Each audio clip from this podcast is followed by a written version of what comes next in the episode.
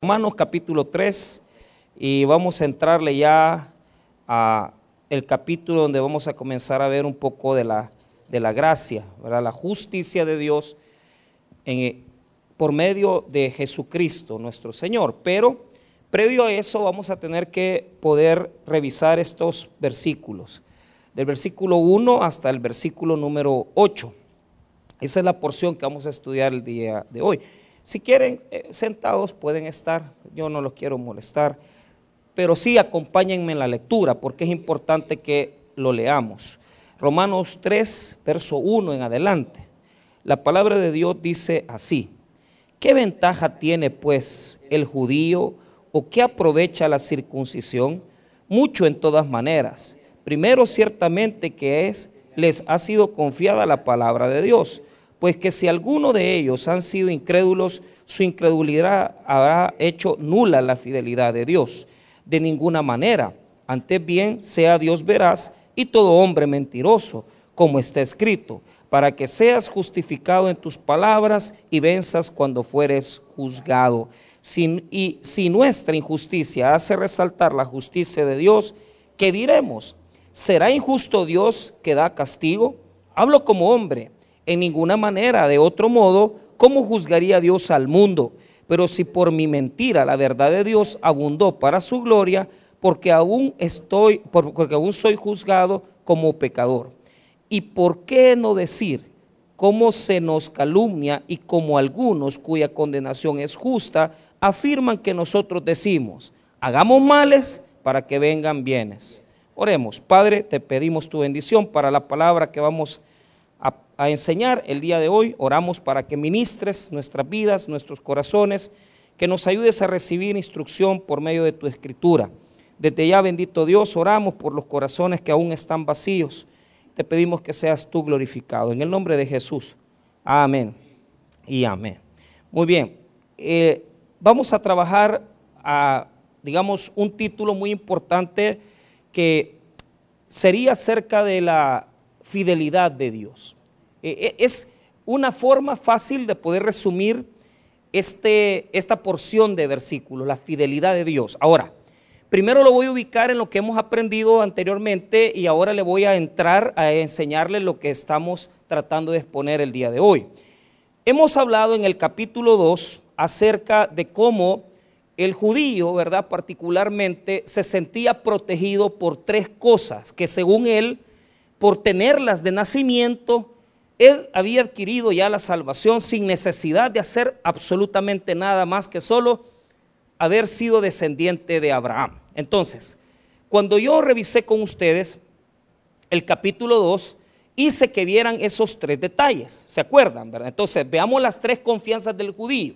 Las tres cosas en las que se confía el judío, basándose el hecho de que por esas cosas él es salvo sin necesidad de creer, sin necesidad de hacer absolutamente nada. Primero, versículo 17, 2.17. He aquí, tú tienes el sobrenombre de judío y te apoyas en la ley y te glorías en Dios. Entonces, ponga atención. Dos cosas principales del versículo 17, ¿se acuerda? Primero que él tiene el sobrenombre, por eso Pablo lo hace hasta con sarcasmo, o sea, se usted se llama judío, pero realmente no tiene nada de ser hijo de Dios, ¿verdad? O sea, porque el judío se le llama así por ser proveniente de la tribu de Judá, pero tiene que ver más que todo con ser descendiente de Abraham. Entonces Jesús en el Evangelio de Juan, en el capítulo 8, va a tener una discusión con los fariseos y les va a decir, miren, ustedes dicen que son hijos de Abraham, ustedes no son hijos de Abraham, son hijos del diablo. ¿Por qué razón? Porque si fuera Abraham su padre, ¿verdad? Y si fuera Dios su padre, haríais las obras de Abraham, ¿verdad? ¿Por qué? Las obras que pertenecen a un hijo de Dios son las que ellos estarían haciendo. Pero ¿qué estaban haciendo en el capítulo 8 de Juan? Queriendo matar a Jesús. Entonces no son hijos de Dios, son hijos del demonio. Por lo tanto, no son verdaderamente judíos. O sea, Pablo ahí les adjudica y dice, mire, ustedes si creen que solo por sangre porque su papá es pastor, porque su, por su abuelo, ¿verdad? O su algún alguna pariente suyo es cristiano y usted cree que eso se transmite solo por sangre, quiero decirle que nada de eso es cierto. Usted no puede recibir la salvación por herencia. Y si usted es descendiente de Abraham, solo lo puede hacer creyendo en el Dios de Abraham. Ese es el primer argumento. Segundo argumento, la ley. Ellos creían que porque tenían la ley, el Antiguo Testamento, ellos eran superiores a todos. ¿Verdad? E incluso cuando vimos el capítulo 2, les enseñé cómo ellos se jactaban de ser maestros de niños, ¿verdad? Maestros de gente que no conoce nada de la Biblia. Entonces ellos se jactaban de eso. Pero Pablo les rechaza ese argumento porque ellos tenían la ley, pero no la cumplían, no la vivían tampoco. O sea, eh, aunque la ley estaba en el cuerpo del, del pueblo judío, Pablo les señala y les dice, miren, ustedes creen que son salvos solo porque tienen la ley de Dios. De ninguna manera. Ustedes tienen que vivir los diez mandamientos. Tienen que cumplir los mandamientos de Dios. Y ya les he enseñado yo a ustedes que no solamente son 10, son 613 preceptos. Entonces, si verdaderamente vas a vivir por la ley, tenés que cumplir los 613 preceptos. Entonces, Pablo los ponchó, porque los judíos ni, ni cumplían los mandatos de la ley, ni tampoco, ¿verdad?, se portaban como hijos verdaderos de Dios. Y la tercera confianza del judío, ¿cuál era? ¿Se acuerda lo que vimos la semana pasada? Exactamente la circuncisión. Qué bueno que apunta. Mire lo que dice el versículo número 25. Pues en verdad la circuncisión aprovecha si guardas la ley. Entonces ahí, ¿se acuerda lo que estuvimos? Eh, ah, no, no se acuerda porque la semana pasada usted andaba el 15 de septiembre, andaba vacilando. Entonces, y se perdió de las donas que dimos, ¿verdad? También. Bueno, ahí está. Por eso no se acuerdan, es cierto. Bueno, la tercera confianza del judío era la circuncisión. Entonces ellos creían que eran salvos solo porque al octavo día de nacimiento a los niños varones se les cortaba el prepucio. Y se acuerda los que estuvieron aquí la semana pasada que lo que enseñamos era que la circuncisión se lleva ¿dónde? En el corazón, que el corazón es el que debe estar circuncidado para obedecerle a Dios. Entonces, volvamos a repetir las tres confianzas del judío. Primero, su raza, segundo, la ley y tercero, la circuncisión. Repitámosla. Su raza, la ley y la circuncisión. Entonces, ninguna de esas les va a servir para salvarse, porque si no creen en Cristo, no pueden recibir la salvación, ningún judío. Eso es lo que Pablo les ha dicho. Entonces, lo que Pablo ahorita está haciendo en el capítulo 3 es que él se está imaginando que le están respondiendo a las acusaciones que ha hecho. Y como los judíos en este momento están, digamos, tocados, ¿verdad? Porque como este Pablo nos va a venir a decir a nosotros que no somos salvos. Si nosotros verdaderamente somos salvos. Imagínese usted ser salvo, hermano, sin hacer nada. O sea, solo por ser judío ya usted era salvo. Ese complejo lo tenían todos. Y lo vemos en textos. ¿Por qué ellos agarraron ese, ese pensamiento? Y se lo voy a explicar antes de entrar al capítulo 3. El pensamiento de ellos era, número uno, ponga atención, que la salvación iba a ser nacional. O sea, solo por ser judío, solo la, la nación de Israel iba a ser salva. Número dos, que ningún judío iba a ser castigado en el juicio eterno. O sea, para un judío decirle a usted, te vas a ir al infierno, de ninguna manera iba a aceptar eso. ¿Por qué? Como estaban tan confiados en, su, en sus leyes, tan confiados en su judaísmo, que ellos jamás, ellos jamás, hermano, van a aceptar que Dios los, puede castigar. Ellos jamás pueden aceptar eso. Entonces, esas dos conciencias que tienen los judíos, primero, de que ellos, por ser simple y sencillamente de su raza y haber nacido en Israel, ellos piensan, hermano, que son un pueblo especial y que la salvación es para todos los nacionales. Es como que yo dijera ahora, todos los salvadoreños van a ser salvos, solo porque nacieron en El Salvador, ¿verdad? porque nacieron, si nacieron en Cojute, si nacieron en Huachapán, si nacieron en Usulután, si nacieron, o sea, no importa, pero si vos sos salvadoreño, sos salvo. Falso, hermano, aquí Pablo se los va a revertir por completo y les va a enseñar que la salvación es individual. Número dos, que sí van a ser castigados. Eso es lo que vamos a hablar ahora, que la salvación es independiente, es individual y que también van a ser castigados si no creen en Cristo que el juicio eterno les espera, que el infierno les espera, que no pueden creer ellos que solo porque en el Antiguo Testamento, mire, yo tengo aquí solo apunté tres textos. Que enseñan que el pueblo de Israel es superior, es bendito y que no se necesita hacer nada. Ellos se los podían. Y por esa fe, por esa cuestión, ellos pensaban que no necesitaban hacer nada para creer en Dios. Entonces, vamos a demostrar por medio de estas objeciones de que realmente, hermano, Dios va a ser una separación. Va a ser una separación. Si el judío cree en Cristo, va a salvarse. Y si el judío no cree en Cristo, se va a condenar. Así de fácil. Eso es lo que va a explicar los primeros versículos. Entonces veamos. Como no sirve de nada tener la raza judía, como no sirve nada tener la ley, y como no sirve nada la circuncisión, ahora la pregunta será, entonces, ¿de qué sirve ser judío? Esa es la pregunta que se va a hacer Pablo. ¿De qué sirve ser judío? Porque alguien se lo ha de haber dicho. Entonces, vos, Pablo, estás diciendo aquí, ¿de qué sirve ser judío entonces? Si hemos nacido del pueblo de Abraham, si somos circuncidados y si tenemos la ley. La respuesta está en el versículo 1 y 2. Esas son las objeciones. La primera objeción está en el, en el versículo 1 y 2. ¿De qué sirve ser judío? Leámoslo entonces. ¿Qué ventaja tiene pues el judío o qué aprovecha la circuncisión? Respuesta, ahí está el verso 2. Mucho, en todas maneras. Primero, ciertamente que les ha sido confiada la palabra de Dios. Entonces ahí quiero determinar dos cosas. Esta es la primera objeción que le hacen a Pablo y su enseñanza. Pablo vos andás diciendo que ser judío de nada sirve. Entonces Pablo dice, no es así.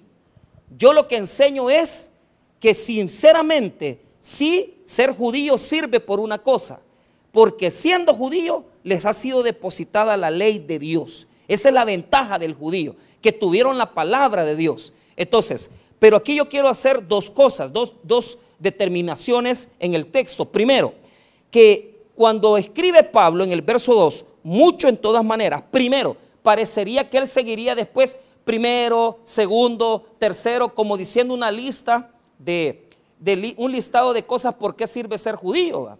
Y usted esperaría ver después segundo, tercero, pero ¿cuál es el punto? No aparece, sino que solo en griego está protos, o sea, es protón, que quiere decir primero, pero no sigue lo segundo, lo tercero. ¿Por qué? Porque Pablo está dictando la carta y el que está escribiendo la carta es tercio.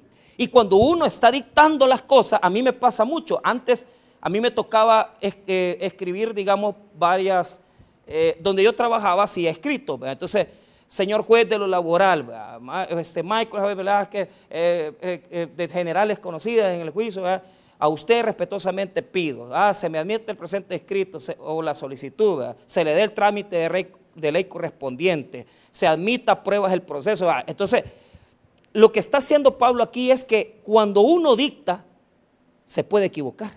Entonces, no porque se equivoca, sino que a uno, a veces yo le digo a las personas que, con las cuales redactamos, mira, regresámelo, volvémelo a leer, porque no me gustó como lo escribimos.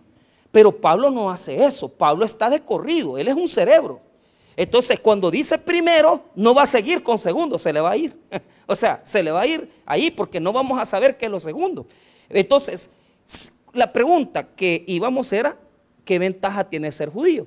Que la palabra de Dios ha sido puesta en sus manos. Entonces, cuando yo quiero ver el segundo elemento del verso 2, lo primero es que no hay una lista, sino que solo va a anotar primero, pero no va a seguir con un listado, sino que se lo va a saltar.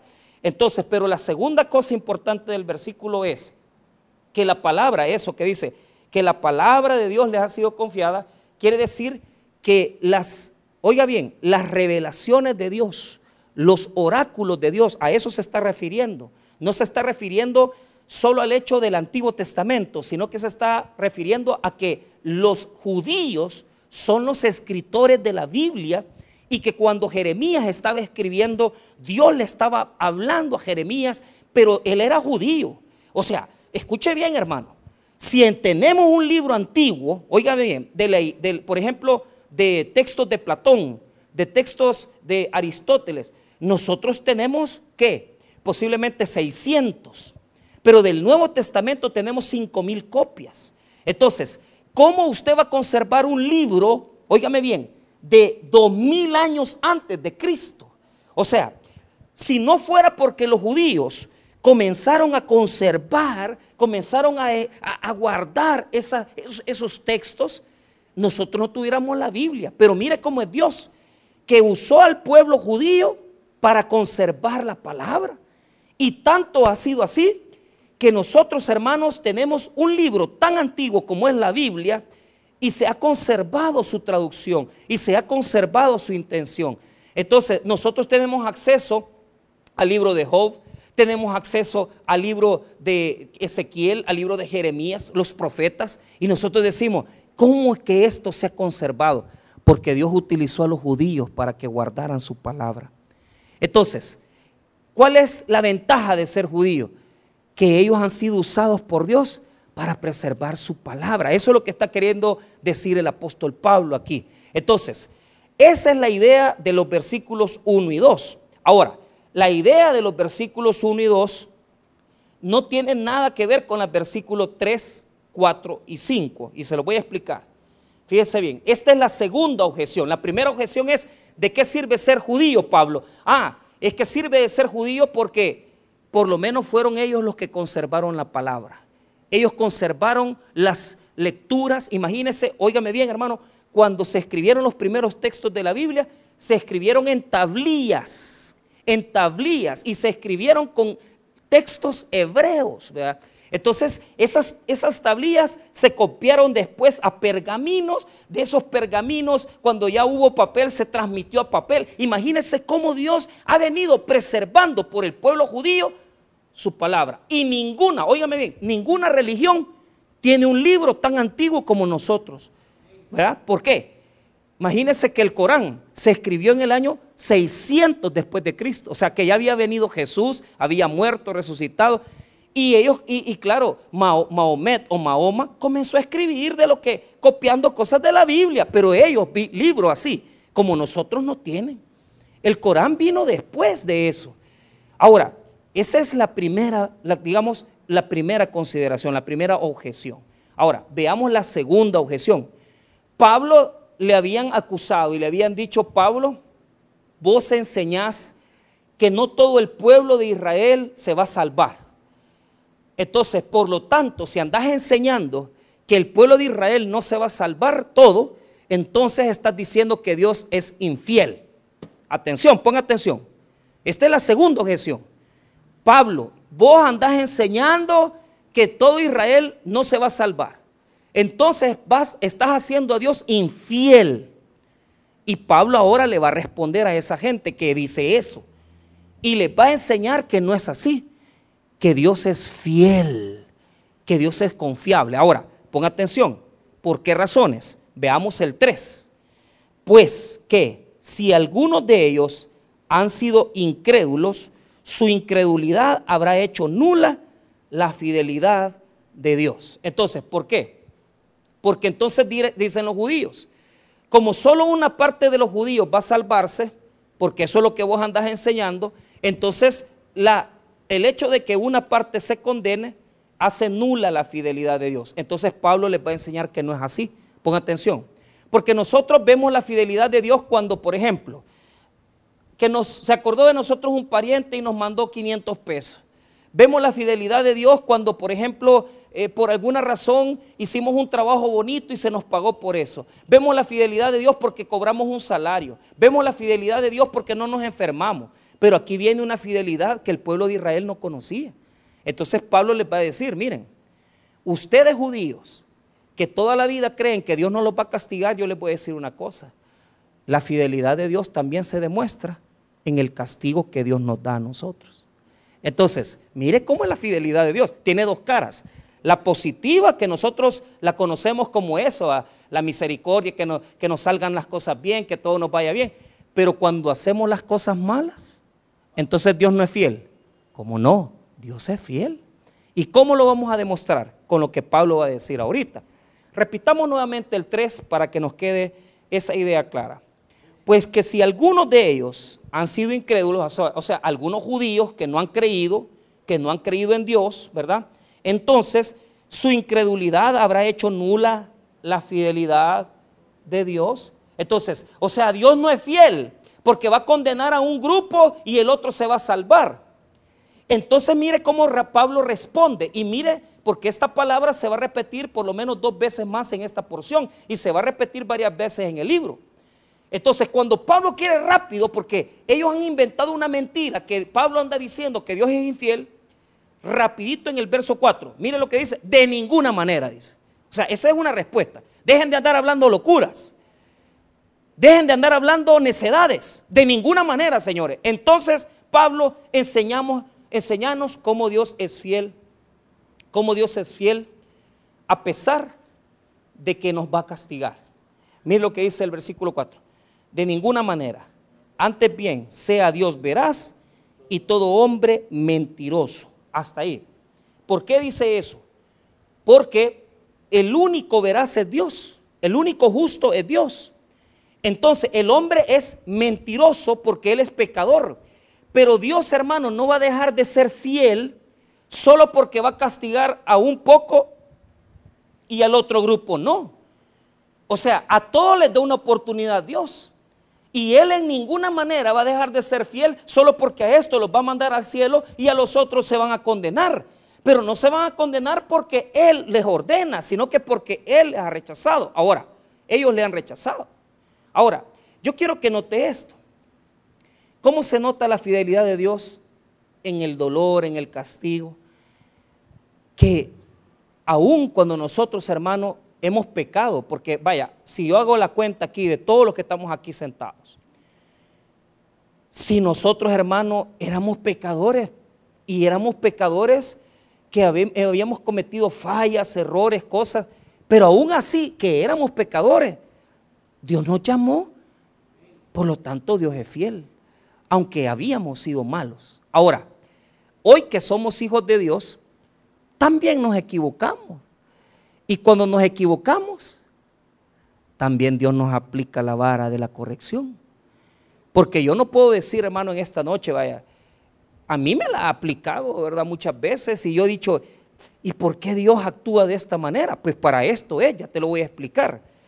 La fidelidad de Dios nunca va a perder su Dios su dignidad. Siempre va a ser fiel en la bondad, en la prosperidad, pero también en el castigo. Y mire lo que va a decir Pablo en el versículo número 4. En, las, en, la, en la, si quiere, repitámoslo nuevamente y vamos a la segunda parte. ¿verdad? De ninguna manera, antes bien, sea Dios veraz y todo hombre mentiroso, como está escrito. Ahora, ahí póngale atención. ¿Por qué? Porque está usando una cita del Salmo 51. Vaya, ya se lo voy a explicar, pero leamos primero esos dos puntos. Mira lo que dice. Para que seas justificado en tus palabras y venzas cuando fueres juzgado. Esas, esas son palabras del Salmo 51, particularmente versículo 4, pero yo se lo explico ahorita. Vaya conmigo rápido al Salmo 51. ¿Cómo se explica ahí la fidelidad de Dios? Salmo 51, 4. Mire, este salmo es el salmo escrito por David y yo quiero mostrarle, ¿verdad? Cómo se muestra la bondad de Dios aún en el castigo, aún en el juicio. Veamos primeramente el verso número 3. Vamos a leer el verso 3 y 4. Porque yo reconozco mis rebeliones y mi pecado está siempre delante de mí. Contra ti, contra ti solo he pecado y he hecho lo malo delante de tus ojos. Oiga, para que sea reconocido justo en tu palabra y tenido por puro en tu juicio. Entonces, esos son los versículos que copió Pablo. Pablo los, los, copió de un texto diferente, ¿verdad? De un griego distinto y por eso cuando pasó a Romanos, uno nota que tiene unas diferencias textuales ahí. Pero le voy a explicar este verso. David se acostó con la mujer de Urias Eteo. Y eso ya lo sabemos. ¿Qué es lo que sucede? Quedó embarazada, tuvieron un bebé, pero mire lo que hizo David. David mandó a matar a Urias. Le puso una, carta para que uno de los emisarios mensajeros a Urias Eteo, directamente Urias Eteo llevó la carta a Joab, el general del ejército, y Joab cumplió lo que la carta decía. La carta decía, poné a Urias Eteo en lo más recio de la batalla. Eso quiere decir ponerlo cerca de los muros. Todo judío y todo guerrero judío sabía, hermano, que si se ponía a alguien frente a los muros era prácticamente declararse a la muerte, porque en la subida, en los muros arriba, alguien tomaba una piedra, la lanzaba y lo mataba. A Urias lo mandaron para ahí. David, hermano, que es David, planeó que lo mataran a Urias. Y la Biblia dice que David es el hombre conforme al corazón de Dios. Pero mire, ¿qué pasó después? A los días que había nacido el niño, David pensó, ah, yo ya me libré de esto, posiblemente nadie se dio cuenta. Pero lo que no había tomado en cuenta David es que la gente ya lo sabía. El profeta Natán le dice, llega el profeta Natán y le cuenta una parábola, una ilustración para ver cómo su corazón se había endurecido. Y le dice, mira David, fíjate que había un hombre, un hombre rico que tenía bastantes animales, bastantes corderitas, pero fue donde un hombre pobre que solo tenía una corderita, que era la única que tenía, se la robó, se la quitó y se la comió. ¿Y qué pasó? Cuando David escuchó esa acción de injusticia, David reaccionó y dijo, a ese hombre tiene que pagar cuatro veces lo que se ha robado. Ese hombre eres tú, le dijo. Porque tú eres el que le robó la mujer a Urias. Urias solo tenía una mujer. En cambio tú tenías un harén de mujeres y quisiste la mujer de tu guerrero. Y le dice todavía a David, a David, el profeta Natán, ¿y por qué has hecho blasfemar a los enemigos de Dios? Le dijo, o sea, lo estaba juzgando porque la gente ya sabía se había dado cuenta que el bebé, que lo que había pasado ahí era que él se había metido con la mujer de uno de sus guerreros. Él mismo pronunció su sentencia y sabe qué es lo que pasa. Así somos nosotros. Porque cuando estamos endurecidos, acusamos de la injusticia que otros hacen y, y nos duele. Dice, ese es lo que está haciendo. Pero no nos vemos que nosotros estamos haciendo lo mismo que esa gente está haciendo. Y eso, hermano, pasa muchas veces en nuestra vida. Pero, ¿cuál es el punto aquí? Cuando ya, óigame bien, Dios le dice, le va a poner varias acciones de justicia. Primera acción, el niño que va a tener Betsabé va a morir. Número dos, en tu casa va a haber sangre, siempre va a haber batalla, va a haber sangre. Y va a haber guerra, ¿verdad? Porque sus hijos se le iban a morir. O sea, la, situación fue trágica. Pero ¿cuál es el punto? Imagínense que David con el niño muerto, con lo que el profeta le dijo, pero viene ante Dios, ante el Señor y le dice, Señor, mire lo, lo que le dice, le dice, o sea, he pecado, me arrepiento de mis faltas. Entonces, ¿cómo Dios se está manifestando en su fidelidad ahí? Se está manifestando que a pesar, óigame bien, ponga atención, que tomó una mujer que no le pertenecía, que mató a un hombre injustamente, Dios no lo mató, lo dejó vivo. Le va a aplicar el castigo, que son las consecuencias de su pecado, pero no le va a perder la salvación. Él va a creer siempre, él va a estar siempre con Dios. Mire la fidelidad como es de Dios con, nosotros. Que hacemos unas cosas tan tremendas, hermano. Que hacemos unas cosas que, que verdaderamente a veces dan pena. Pero Dios dice, lo voy a disciplinar porque aún en mi disciplina está mi amor, porque no lo voy a matar, no lo voy a destruir, sino que lo que yo quiero es que corrija su pecado, que corrija su error. Y viene la disciplina, el dolor, viene la enfermedad, viene el problema, pero viene el perdón con el problema que a pesar que hemos fallado, Dios nos perdona, hermano. Que no merecemos su perdón.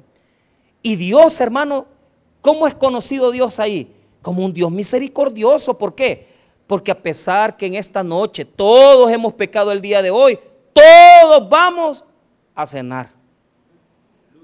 Todos estamos respirando y todos en esta noche podemos dar gracias a Dios porque Él nos da su sustento, la vida y la bendición. Entonces Dios es fiel, hermano, porque aunque no merecemos nada, Él ha tenido misericordia de nosotros. Y que pone las cosas tan bonitas que nosotros ni buenas obras tenemos que hacer para que Él nos dé de comer, sino que Él nos da, Él nos abraza en su amor, en su misericordia. Entonces David descubrió eso.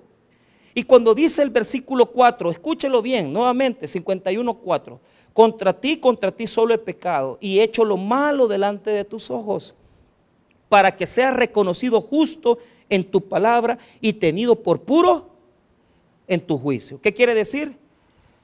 Que Dios nunca pierde ningún proceso, ningún juicio, jamás va a perder. Entonces, ¿qué es lo que está mostrando este versículo? Que Dios, hermano, usted se puede poner a pelear con Dios, pero Él va a ser justo, reconocido en su palabra. ¿Sabe por qué? Porque al que, al que es obediente, lo va a bendecir y al que se porta mal, lo va a disciplinar. Él nunca va a fallar, hermano. Él nunca va a fallar y siempre va a ganar. Siempre va a ganar. ¿Por qué razón? Porque al que es obediente lo va a bendecir y al que desobedece le va a aplicar la disciplina como la merece. Pero Dios es fiel. Nosotros solo nos gusta la fidelidad de Dios en la prosperidad, en la riqueza. Vaya, y que no es fidelidad de Dios que nosotros a veces sintiendo odio por las personas y hablando mal de esa gente, y aún así Dios nos bendice, hermano. ¿Ah? Que no le parece fiel Dios que nosotros a veces sintiendo odio, rencor muchas veces por personas, que a veces se nos escapan malas palabras y, decimos cosas tremendas, nos peleamos con, con, la esposa, nos peleamos con el esposo y nos gritamos y después estamos aquí en la iglesia como que nada hemos hecho, bien, tranquilo, ¿Ah? Pero ¿sabes qué? Dios es fiel, porque Dios no te ha acabado, ahí estás y tiene paciencia y tiene bondad y tiene misericordia con nosotros. Por eso la fidelidad de Dios es grande, hermano. Y David la reconoció. David la reconoció porque aunque murió, murió el niño, ¿verdad? Pero ¿sabe qué pasó? Le dio otro hijo que se llamó Salomón. Y fue el siguiente rey de Israel. ¿Sabe por qué? Porque Dios es fiel. Y te voy a decir algo. Y esto es lo que a mí más me encanta de Dios. Que a pesar que nosotros le fallamos, Él nunca deja de cumplir su propósito en nuestra vida. Porque mira, mira cómo es Dios. Que dice, y este, mira, ese tropezó. Pero Dios, sus promesas siempre las ha cumplido en nuestra vida. Nos da de comer, nos bendice. Y la salvación la tenemos de parte de Él.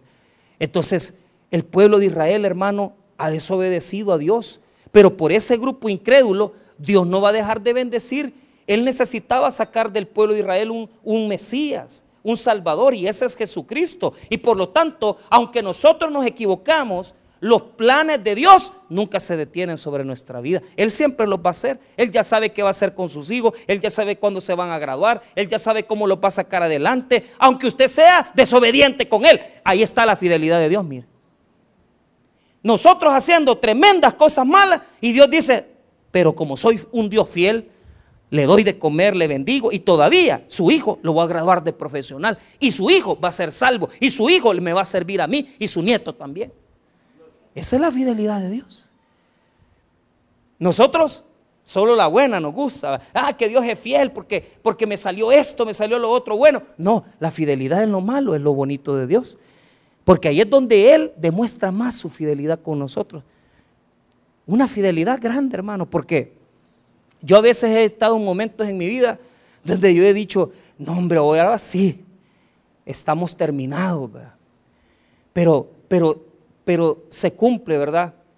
Ese Salmo 23 en nuestra vida, ¿verdad? Que, que nos dice que Dios va a aderezar mesa y, va a poner a nuestros enemigos delante de nosotros, ¿verdad? Porque aunque han deseado lo malo para en contra de nosotros, los enemigos han tenido que quedarse con la boca abierta porque aunque nosotros hemos cometido errores, Dios nos ha vuelto a levantar otra vez más y han quedado avergonzados los que deseaban nuestra muerte, han quedado avergonzados los que deseaban nuestro mal. Ellos quedan avergonzados y Dios sigue siendo fiel.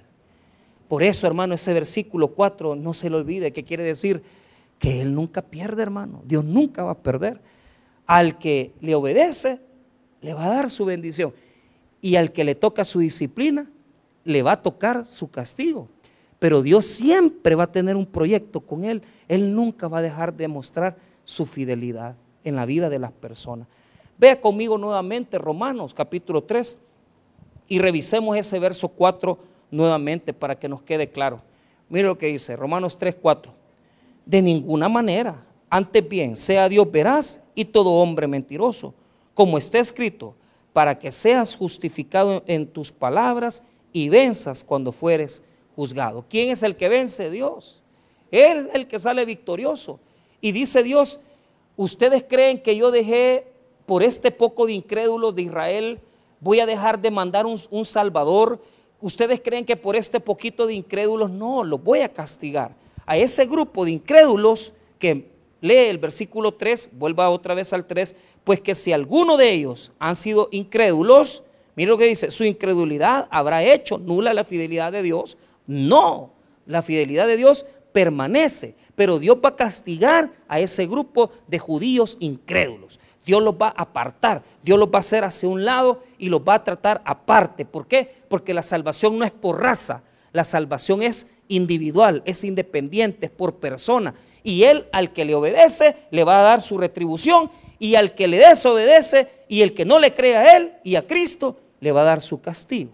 Ahora, veamos esta siguiente objeción. Ya vimos la primera. La primera objeción era, ¿de qué sirve ser judío? La respuesta es porque tienen la palabra de Dios. La segunda objeción era, tú dices que es Dios infiel porque un grupo de personas se va a condenar. Y Pablo dice, Dios sigue siendo fiel porque Él va a castigar a esas personas y muestra su fidelidad, pero también va a bendecir con salvación a los que creen en Cristo Jesús. Por lo tanto, Dios sigue siendo fiel. Ahora, veamos el 5. Esto es para aquellos que todavía, ¿verdad? Esta objeción puede surgir de aquellos pensamientos de personas que pueden decir, entonces Dios es injusto porque si alguno lo manda al infierno, entonces ¿qué Dios va a mandar al infierno? A alguien.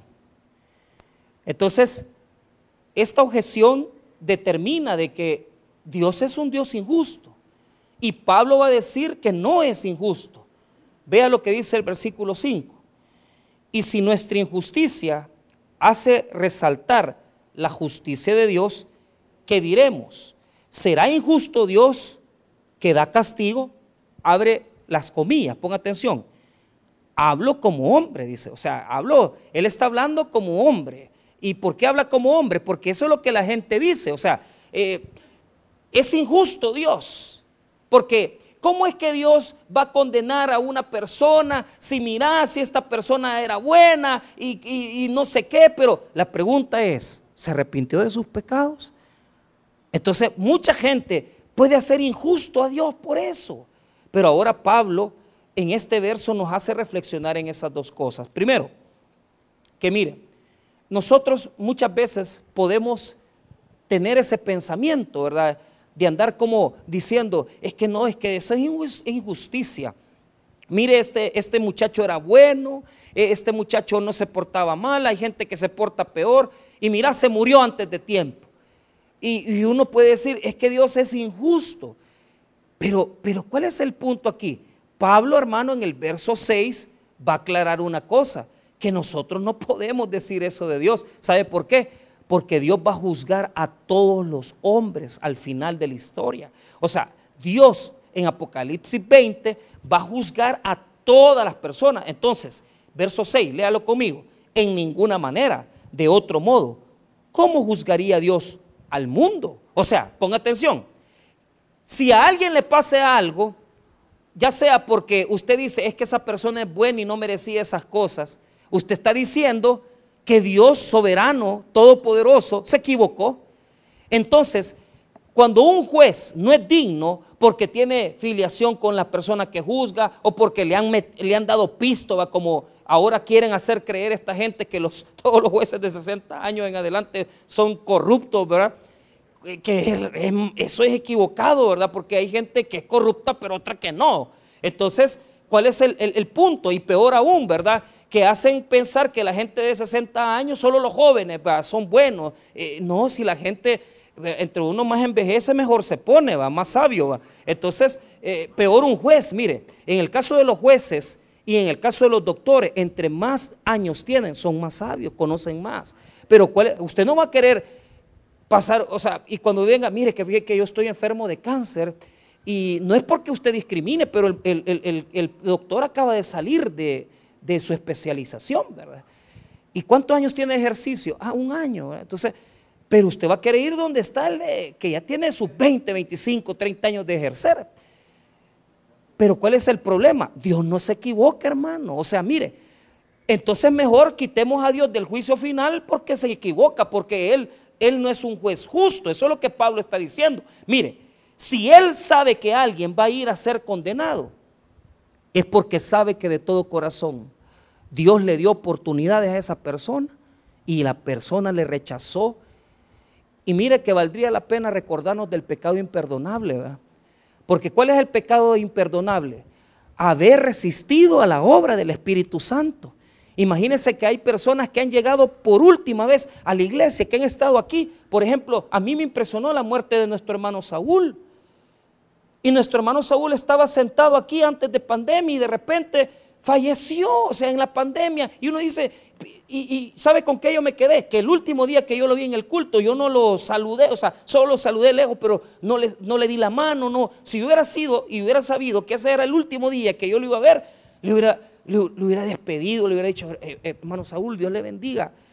Pero como no sabemos, entonces de repente viene alguien aquí que no conoce a Cristo, pero usted lo que no sabe es cuántas veces esa persona ha rechazado a Dios, que le ha hablado por un abuelo, le habló por un hermano, un evangélico, lo llevaron a una iglesia, tal vez ya fue a una. Y fue la última vez que vino, porque cuando salió tuvo un accidente y falleció. Y usted no sabe eso. Entonces, ¿cuál es el problema? Uno dice, ¿y cómo se va al infierno si era bueno? No hagas a Dios un juez injusto, porque Dios es el que va a juzgar a los hombres al final de la historia.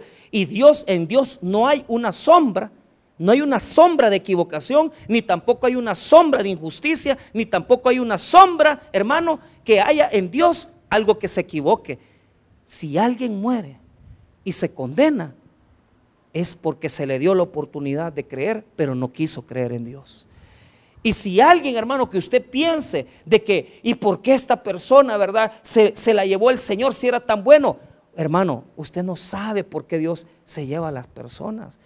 Eh, imagínese, Él se las está llevando porque van a sufrir, porque le van a ocasionar dolor a mucha gente. Y Dios dice, antes que sufra más, se lo lleva a las personas. Mira, hay gente que padece tanto de enfermedades y pasa un año, dos años, y nosotros a veces ahí rogándole a Dios, Señor, ¿verdad? No, no me quites a, a, mi papá, no me quites a mi hermano, y sufriendo, somos tan injustos, ¿verdad? Y decimos, ¿y por qué Dios? Usted no sabe, usted no sabe por qué Dios puede actuar de esa manera, pero para aquellos que dicen, ¿verdad? Que tal vez Dios es injusto porque hay personas que son castigadas o porque hay personas que se vienen al infierno, incluso hay personas que dicen que cuando ya estén en el infierno, Dios va a tener misericordia, ¿verdad? Y lo va a sacar del infierno. Yo le quiero decir una cosa. Dice la palabra de Dios en Apocalipsis capítulo 20, que van a ser lanzados al lago de fuego eternamente. No hay salida de ahí. No hay salida. Yo quisiera haber leído la Biblia, haber encontrado un versículo que diga, es que mira, ahí se les va a dar una segunda oportunidad. No va a haber nada porque ya tuvieron una oportunidad en la vida. No diga que Dios es injusto, mejor diga, Dios es fiel. Porque Él amó a esa persona, le mostró su cariño, su fidelidad, lo hizo nacer, lo hizo crecer, pero se no se doblegó, se endureció en contra de Dios y rechazó su palabra.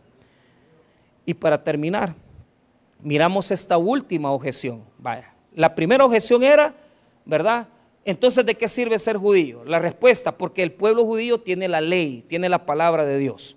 Número dos, entonces tú, Pablo, andas diciendo que Dios es infiel porque va a castigar a un grupo y el otro lo va a salvar. Entonces Pablo dice, y, Dios dice, no, Dios es fiel porque Él demuestra su fidelidad en el castigo y demuestra su fidelidad en el premio, en la bendición. Así como Dios es fiel para bendecir, es fiel para disciplinar, porque entonces no sería Dios. Si Él no disciplina, entonces dejaría de cumplir su palabra, porque Él ha prometido que a los que fueran obedientes le va a bendecir, pero Él ha prometido que al que le dé la espalda ya también está condenado. A todos los que creyeron, a los que creen en su nombre, les dio potestad de ser hechos hijos de Dios. O sea, va a haber una bendición. Pero también aquellos que han rechazado al Señor y que tal vez ya cayeron en eso, de, darle un rechazo a Dios.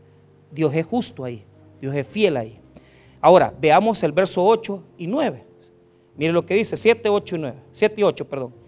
Pero si por mi mentira la verdad de Dios abundó para su gloria, porque aún, soy juzgado como pecador. Volvamos a leerlo. Mire, pero si por mi mentira la verdad de Dios abundó para su gloria, porque aún soy, ¿por qué? Aún soy juzgado como pecador. Entonces aquí Pablo está diciendo, Dios va a tener, andan diciendo los judíos, mire lo que andaban diciendo, los judíos andaban diciendo que como hay personas malas que han sido usadas para demostrar la gloria de Dios, por ejemplo, le voy a dar un ejemplo. El caso de Faraón de Egipto. Dice que el faraón endureció, Dios endureció su corazón.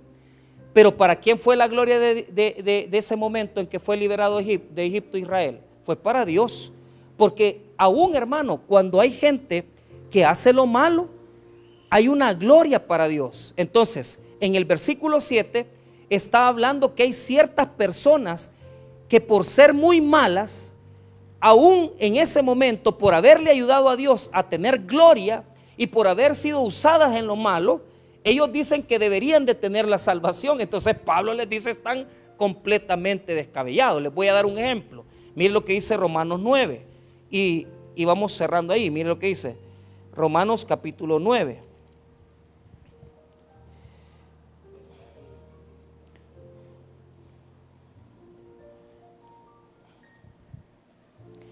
En este capítulo, versículo número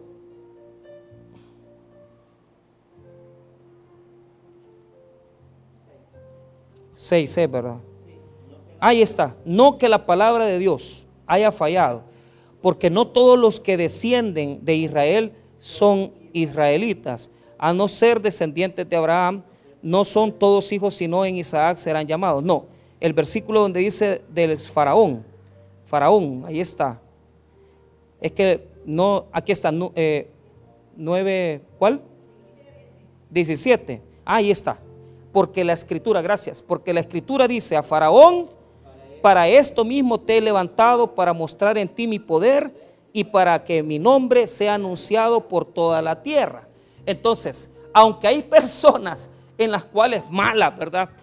Se ha visto la gloria de Dios porque, por ejemplo, usted va a decir, mire, el pandillero, ¿verdad? Que estaba ahí, de alguna manera quiso matar al hermano que estaba pasando, pero él quiso hacerle daño, le quiso disparar, pero la pistola se le entrampó. ¿Y cuál es el punto? Porque a, mí me han dado testimonios así. Entonces usted dice, gloria a Dios, que Dios no permitió, ¿verdad? Que ese hombre no le hiciera daño al hermano. Sí, pero no se equivoquen judíos, porque imagínense al punto que habían llegado, que solamente que porque les ha usado para hasta lo malo, ellos decían, nos tiene que salvar. Pablo dice, están completamente equivocados. Dios, por esa mala fama que ustedes han tenido y por la buena fama que le han dado a Dios, porque ha demostrado su gloria, Dios no le va a dar la salvación. Estos son los argumentos finales, porque realmente el pueblo de Israel, hermano, se había cegado, ¿verdad? Habían llegado a creer incluso que gente mala como Faraón podía creer en un momento, ¿verdad? Y Dios les iba a dar una oportunidad porque habían servido para poder engrandecer la gloria de Dios.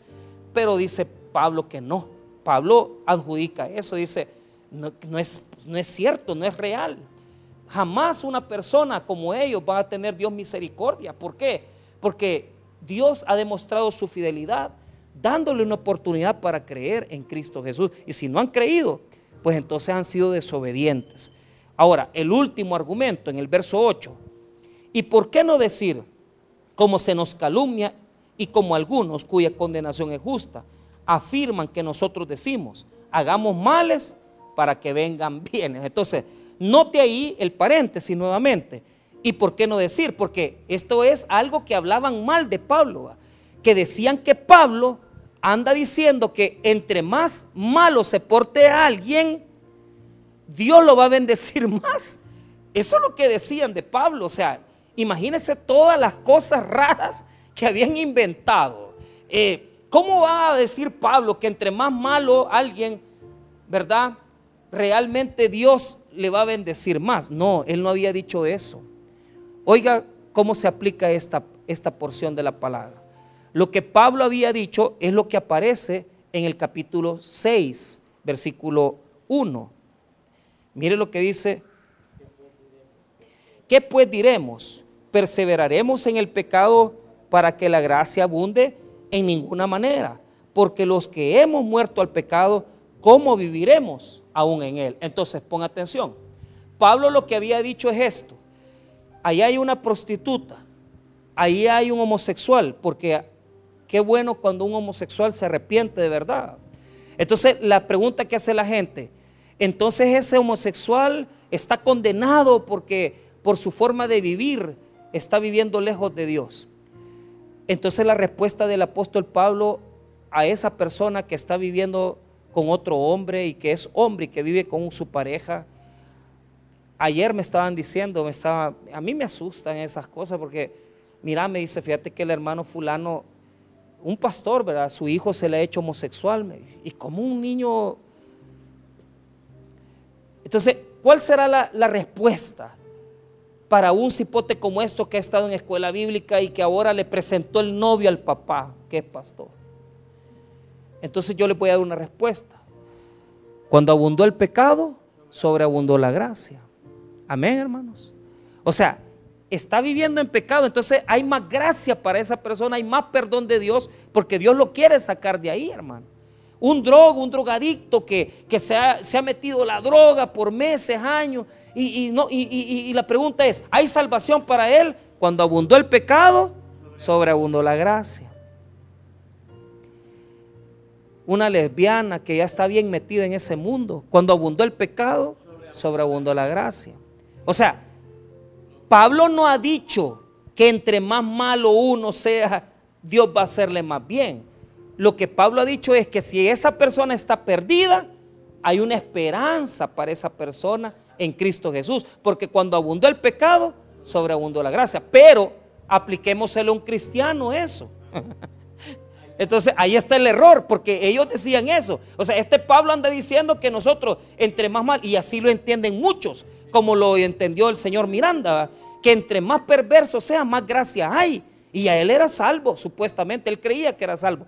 No es así, hermano, nosotros no, porque alguno aquí dirá, lo que dijo el pastor ahora, entonces chupemos entonces metámonos con otra mujer, entonces robemos, entonces pongamos los cuernos a, la fulana.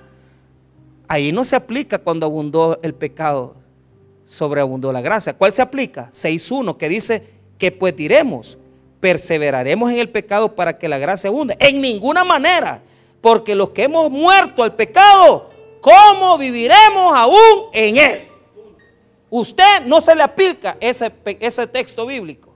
Cuando abundó el pecado, sobre la, sobreabundó la gracia. A usted se le aplica este texto del 6, 1 y 2. Que si usted ha venido a ir a los pies de Cristo, usted tiene que ir mejorando cada día. Y cada día usted tiene que ver que su vida cambie para la gloria de Dios, hermanos míos. Entonces, ese argumento de seamos malos para que vengan bienes, eso no se aplica. Se aplica para aquellas personas que no conocen a Jesús. Ese sí, si esa persona está hundida en la maldad, está hundida en una pandilla, cuando abundó el pecado, sobreabundó la gracia. Pero en el caso de nosotros que ya creemos en Dios, tenemos que aplicar este otro texto, que no podemos perseverar en el pecado para que la gracia abunde. Entonces, cerramos. ¿Cuáles son los argumentos o objeciones que le ponían a Pablo? Objeción número uno, decía, ¿de qué sirve ser judío? Pablo responde, sirve porque le dieron la palabra de Dios. Objeción número dos, Dios es infiel porque va a condenar a unos y va a salvar a otros. Pablo dice, Dios es fiel porque Él le da a cada uno lo que merece. Al que obedece y le cree a Cristo, una recompensa eterna y al que desobedece, una disciplina y castigo. El versículo 5 nos dijo la tercera objeción que no, Dios es injusto porque va a castigar a un grupo. Y Pablo va a decir que el juez eterno en el versículo 6 no se equivoca. Él sabe perfectamente quién es el que merece la salvación de Cristo y quién es el que va a estar condenado. La cuarta objeción es que aquellas personas que han pensado que solo porque son malos y perversos, ¿verdad? Pero Dios les va a dar una oportunidad, aunque sea así, ¿verdad? Porque Dios es misericordioso. Estos creen que la misericordia nunca se acaba. Por muy malo, malo, malo, malo. No, es que Dios, o sea, ha robado, ha mentido, ha sido pecador, adúltero. Y ya cuando estaba ahí enterrándolo, no, es que era bueno. No, papito, no es así, no funciona así. ¿Creyó en Cristo o no creyó? Y por último, la objeción de que Pablo andaba diciendo, seamos malos para que vengan bienes. No, Pablo no dijo eso. Pablo dijo, cuando abundó el pecado, sobreabundó la gracia en los impíos, en los que, en los que no se han convertido. Pero en los, en los que somos ya creyentes en Cristo, no entra. Y si no al contrario, es al revés. Tenemos que decir lo contrario, que nosotros hermanos no podemos perseverar en el pecado no podemos perseverar en el pecado. Al contrario, tenemos que ser transformados por la palabra de Dios. La próxima semana vamos a ver que no hay justo, ni aún uno. Y vamos a ver 14 elementos de juicio, por el cual no hay justo ni aún uno. Del versículo 9 en adelante. Vamos a orar, hermanos. Padre, te damos gracias por tu palabra.